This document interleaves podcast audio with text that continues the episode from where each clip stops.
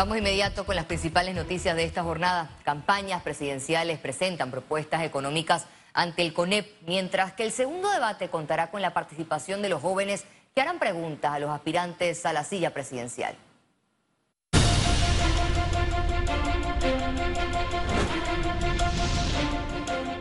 Y ya todo está listo para el segundo debate presidencial, el cual tendrá una metodología innovadora para los candidatos. El magistrado del Tribunal Electoral Eduardo Valdés Escoferi hizo un llamado de atención a todas las nóminas para mantener el respeto y el orden en los debates presidenciales. Esto luego que una turba del Suntrax agrediera a periodistas, camarógrafos y delegados del Tribunal Electoral. Se tomen las medidas necesarias para que los perímetros de distribución de los que vayan a ser las barras a cada uno de estos dos eventos que nos hacen falta, lo hagan de manera respetuosa. El Tribunal Electoral estableció una alianza con la Asociación Panameña de Debate para realizar el encuentro político donde nuevamente las propuestas se darán a conocer. Una oportunidad que nunca ha existido en ningún país que escuchen la voz de la juventud que representa en nuestro país el 48% si contamos hasta los 40 años. La demográfica de juventud 18 a 35 años es más del 42% del electorado. Este debate es un cruce entre lo tradicional y lo que estamos acostumbrados a un debate presidencial, casado con un par de modalidades de debate competitivo universitario. Por primera vez, el formato contará con una intervención directa de los jóvenes con los candidatos presidenciales como metodología. El debate per se va a estar dividido en dos grandes bloques temáticos. El primer bloque temático va a ser sobre gestión pública y el segundo bloque temático va a ser sobre sostenibilidad. Cada segmento va a tener una temática específica dentro de su mismo bloque. Ojo y aclaración, ambos bloques son diferentes por la temática y el orden en el que van a hablar los candidatos pero la dinámica va a ser exactamente la misma. Un segmento A o un segmento propositivo y un segmento B denominado bolsa de tiempo. El segundo debate presidencial se realizará el 13 de marzo en el Centro de Alto Rendimiento de la Basita en David, Chiriquí. Félix Antonio Chávez, Econius. Y también durante este acto se realizó el sorteo que establece el orden de participación de los candidatos presidenciales para el segundo debate a cara a los comicios del 5 de mayo. El primer bloque del debate iniciará con la candidata por la libre postulación Maribel Gordón y cierra con el aspirante Martín Torrijos por el Partido Popular. El segundo bloque lo abrirá el candidato de la Alianza Cambio Democrático y Panameñismo Rómulo Rux y culmina con la candidata Zulay Rodríguez de la libre postulación. José Gabriel Carrizo. La empresa privada se reunió con los equipos económicos de las campañas de esta contienda electoral 2024 para conocer las propuestas y soluciones a problemas del país el Consejo Nacional de la Empresa Privada CONEP realizó la tarde de este miércoles el Foro Económico 2024 Propuestas versus Realidades. En este espacio, representantes de las campañas de siete candidatos presidenciales respondieron a cuestionarios sobre temas de interés nacional. Se trató de cuatro paneles. En cada turno, el candidato o representante tuvo dos minutos para sustentar sus propuestas. Hay muchas ideas y sabemos los problemas, pero ¿cómo vamos a resolver esos problemas de forma concreta, práctica?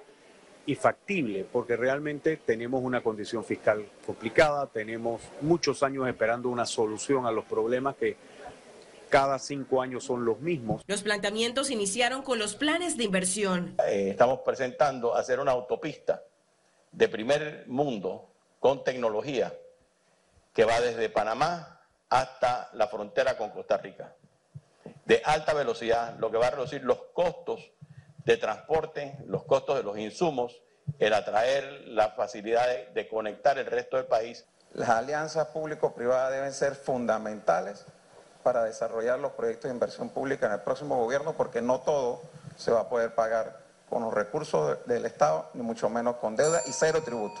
Cada campaña sustentó sus propuestas de infraestructura y manejo de la deuda pública. Y en el gasto corriente se aspira en reducirlo por lo menos en tres puntos del PIB. Estamos hablando de dos billones de dólares. Para generar un ahorro corriente lo suficientemente grande para hacer un programa de inversiones importante en infraestructura en educación, en salud. Hay que hacer más obras e infraestructura, más carretera costanera en Colón, eh, intercomarcal. Tenemos que ampliar la panamericana, por supuesto.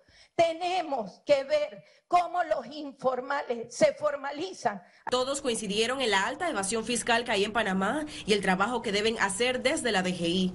No tenemos contemplado modificar el código fiscal en este momento y por el próximo periodo de cinco años.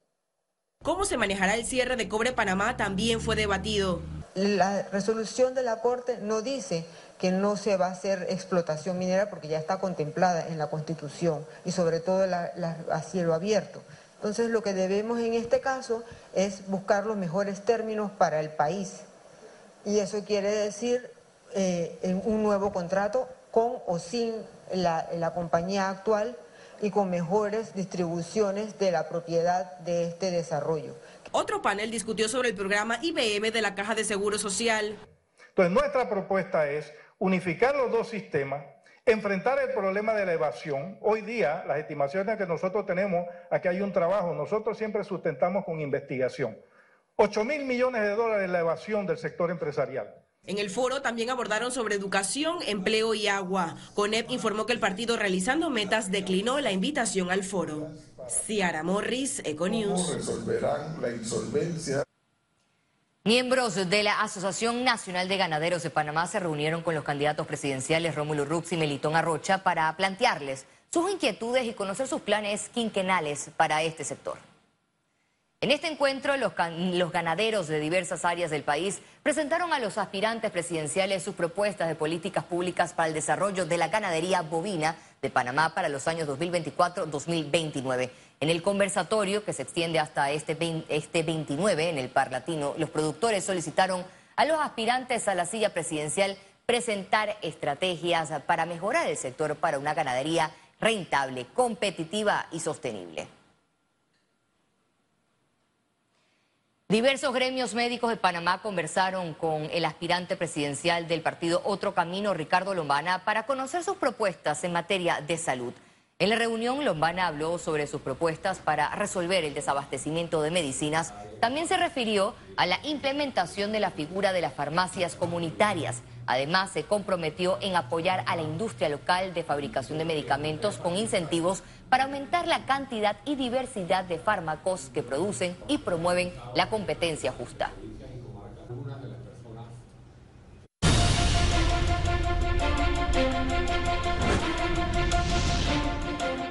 El Ministerio de Educación realizó algunos ajustes en la fecha de inicio a clases para el grupo de premedia y media. Maruja Gorday de Villalobos. Los estudiantes de preescolar y de primaria entrarán el lunes 4 de marzo y los estudiantes de séptimo grado a duodécimo grado, es decir, premedia y educación media, entrarán el lunes 11 de marzo, si Dios lo permite. Los docentes deben permanecer en sus centros educativos. Después de permanecer 54 días secuestrada por los terroristas de Hamas, la artista y diseñadora israelí Morán Estela Yanay narró en exclusiva el duro momento que pasó en Gaza. Yanay cuenta que se encontraba el 7 de octubre del 2023 en el Festival de Nova en una exposición de joyas cuando de repente fue sorprendida por los terroristas que en el lugar asesinaron a más de 260 personas. Al quedar acorralada, quedó en cautiverio donde fue sometida a todo tipo de violencia física, verbal y psicológica en un sitio desconocido en el que tenía prohibido comer. Entrar a Gaza fue la figura más espantosa que he visto en mi vida. Estuve cautiva por 54 días en Gaza. Fueron hombres todo el tiempo. En algunos momentos teníamos ocho hombres terroristas. No podíamos hablar, no podíamos comunicarnos, no podíamos hacer nada. Fue una situación aterrorizante. Cada minuto piensas que te van a matar, cada minuto piensas que te van a violar o qué horror te pueden hacer. Había ausencia de comida, agua e higiene. Para mí fue como el infierno en la tierra. Todos los días busco herramientas para soportar esta situación. Economía. Panamá se mantiene bajo la amenaza de perder el grado de inversión en el 2024. El gobierno considera que hay variables positivas a favor para mantenerlo. El Ministerio de Economía y Finanzas está a la expectativa de las calificadoras de riesgo respecto al grado de inversión. Estas agencias advirtieron al país su preocupación sobre cómo Panamá está gestionando la economía, la realidad fiscal y el riesgo en seguridad jurídica para inversionistas. Es importante que se analice desde un punto de vista objetivo. Entendemos que hay mucha ansiedad de parte de las agencias calificadoras y del mundo inversionista con respecto a los nuevos planes de la próxima administración entrante Sabemos que estamos en un proceso de elecciones generales que acaba en los próximos dos meses, pero lo importante es ver cómo pudiéramos como país demostrar que va a haber sostenibilidad en el tema de las finanzas públicas y una continuidad en las políticas de consolidación fiscal que esta administración ha establecido. Para el viceministro Almengor, aunque hay riesgos de perder el grado de inversión, el país tiene las condiciones para mantenerlo. Por, el momento tenemos todavía bajo las tres calificadoras internacionales la calificación de grado de inversión, eh, algunas con una perspectiva negativa.